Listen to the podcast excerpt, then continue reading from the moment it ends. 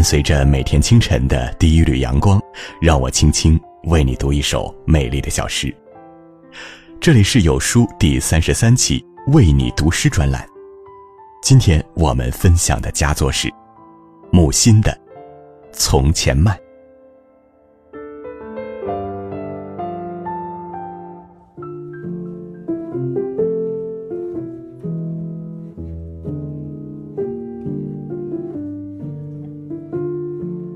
从前慢，木心。记得早先少年时，大家诚诚恳恳，说一句是一句。清早上火车站。长街黑暗，无行人。卖豆浆的小店冒着热气。从前的日色变得慢，车、马、邮件都慢，一生。只够爱一个人。从前的锁也好看，钥匙精美，有样子。你锁了，人家就懂了。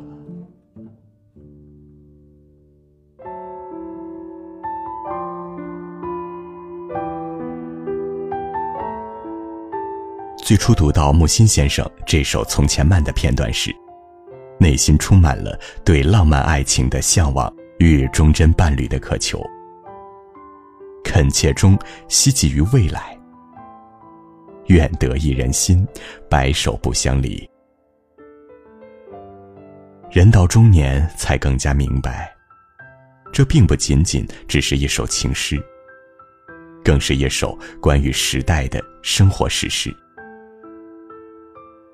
他之所以能够跨越时代与阶级，吸引着无数人为他喝彩，恰恰在于他揭示了当下快节奏的生活中，人们对于慢生活的向往与追求。从前慢，总让人想起那冒着热气的小店，暮色里泛暖的灯光，街角氤氲着香味的弄堂。每一个画面都如一帧帧慢镜头电影，存在我们的记忆中。犹如一幅泛黄的画卷，一壶陈年的酒酿，徐徐展开，令人不忍破坏它的美好。狄更斯在《双城记》中说：“这是最好的时代，这是最坏的时代。”其实，这正是我们当下社会的真实写照。现代人的通病大概是都太急了。这种急就是一种变相求快的心理，某种程度上或许能鞭策我们进步，但有些时候也许会带来许多不必要的麻烦。前阵子老公送我去上班，一辆三轮车横在小区路边，挡住了我们的去路。当时着急上班的我，二话不说。直接打开车门下车，企图将三轮车挪开。谁知三轮车不是往常的脚踏自行车式三轮车，而是电动的。不知情的我触到了油门，三轮车瞬间以高速往前冲。为了拉住三轮车，不让它撞上别人的车，我在强大的冲力下崴了脚。就在事故发生的瞬间，车主也出现了。人与车都无大碍，我们各自离去。可事后发现，我的脚扭伤了，医生说是骨裂，打了石膏，至少要休养一个月。朋友们都问我是不是穿高跟鞋导致的，只有我自己知道，我这是脚踩风火轮的结局啊！一切皆因太急了，正应了曾国藩那句话：“事事多因忙里错。”明明只需要优雅的坐在车里等个几分钟就可以的事儿，我却连几秒钟都等不了。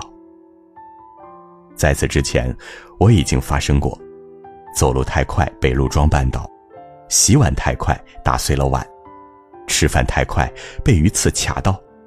嫌弃老公速度慢而发生争吵等事件。作为一个急性子的人，见不得任何的拖沓。在求快的路上，我付出了惨痛的代价。这次骨裂事件其实也是一个警示。我总在和时间赛跑，凡事都要求快，好像慢了一秒就会输掉整个人生。殊不知，欲速则不达，心急吃不了热豆腐。对快的追求，正在让我们错失许多美好事物，生活的幸福指数也越来越低。正如约翰列侬曾说：“当我们正在为生活疲于奔命的时候，生活已经离我们而去。”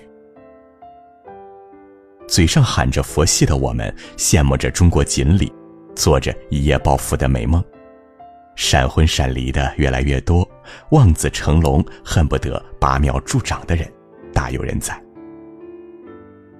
升职加薪，我们想要一步登天；结婚生子，我们渴望一步到位。就连看一部连续剧，我们也选择倍速播放。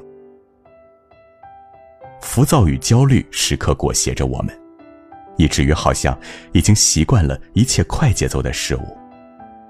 从前慢反倒成了理想的乌托邦。张泉灵曾做过一个演讲，说时代抛弃我们的时候不会说一声再见。我们都害怕被时代抛弃，被同龄人超越，于是我们奋力追逐，跑着跑着就忘了自己的航向。随之而来的是焦虑和不快乐。从某种程度上来说，我们的焦虑其实也来源于能力和欲望不匹配所带来的愤怒与失落。就像王小波说的：“人的一切痛苦，本质上都是对自己无能的愤怒。”社会上随处充斥着各种一夜成名的神话。其实哪有什么一炮而红，不过都是百炼成钢。作家温言曾讲过一个故事，他的朋友发了一篇近万字的文稿，请他帮忙修改。当他用一个小时将文稿进行修改润色后，重新发回给朋友时，朋友惊呼：“我用了三天三夜都搞不定的东西，你竟然一个小时就搞定了！”面对朋友的羡慕嫉妒，温言却感叹道：“朋友看到的只是三天和一个小时的差别，只有他自己知道，他们之间隔的不是三天，而是三百万字的距离，且这个距离还在不断扩大。这令人啧舌的一小时背后，隐藏着的，恰恰是温言四年来每天几千字坚持不懈的创作。”这其中既有三十万字推倒重写的经历，也有几个月构思打磨的瓶颈，但唯独不缺的是冰与火的淬炼。那些看起来毫不费力就获得成功的人，其实，在你看不见的地方耗尽了心力。人生所有的逆袭，不过都是有备而来。其实慢一点，没什么不好。慢下来，才能体会一切生活的美好，感受人生的节奏。就如林清玄所说：“好的围棋要慢慢的下，好的生活历程要细细品味。”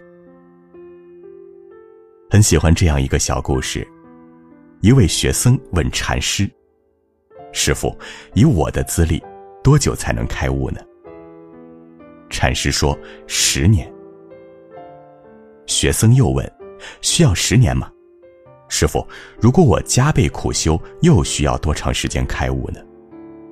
禅师说：“二十年。”学僧接着问：“如果我夜以继日、不眠不休的只为禅修，又需要多久才能开悟呢？”禅师说：“呵呵，那你就永无开悟之日了。”学僧困惑的问：“为什么？”禅师说：“你只在意禅修的结果，又如何有时间来关注自己呢？”是啊，一心急切求结果，往往会忽视了过程和自己。习惯了低头赶路的人，往往会忘了仰望星空。我们都已经走得太远，甚至于忘记了为什么而出发。新东方创始人俞敏洪考了三次才考上北大。可上了北大后，他发现，无论是学习成绩、英语口语，还是才艺水平，他都远远落后于同学。他拼了命的追赶，最后反而拖垮了身体，导致休学一年。重回校园时，曾经的同窗都已成了他的学长和学姐。默默无闻的他，当了多年的小透明。直到一次校友会，他才以杰出校友身份获得了同窗校友的重新认识。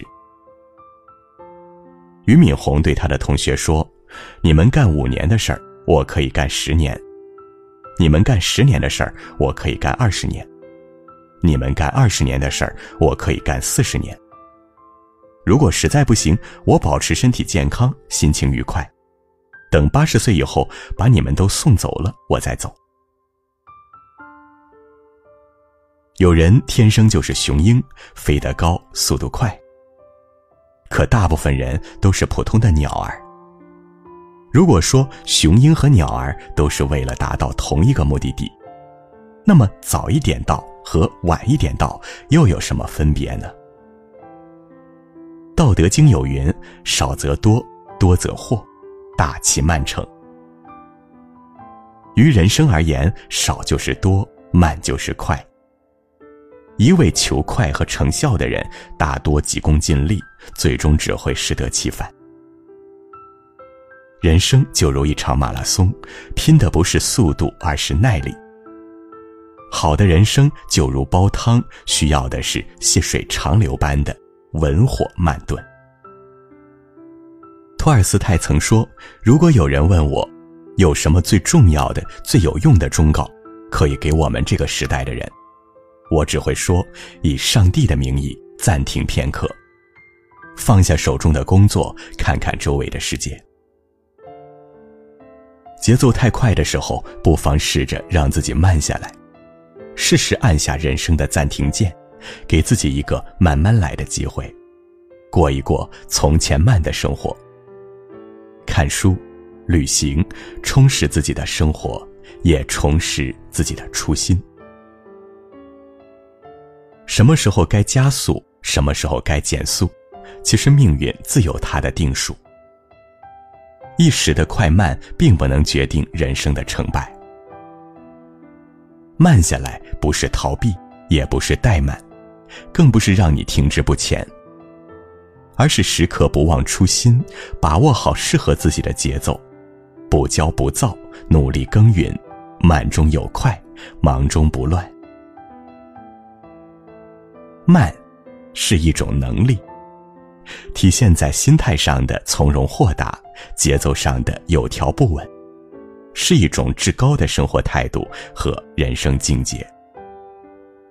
这种慢，既有面对世事纷扰时的从容，也有对人生水到渠成的笃定，更暗含着量变通往质变的底气。拥有这种慢能力的人，往往都有自己的节奏和步程。他们从容不迫，不惑于心，不囿于眼前得失，能沉下心来付出持续性的努力。表面上看没有太大的爆发力，实则拥有十足的后劲。人活一世，不过是为了见天地、见众生、见自己。让我们。慢一点，再慢一点，在自己的时区中，从容的活着。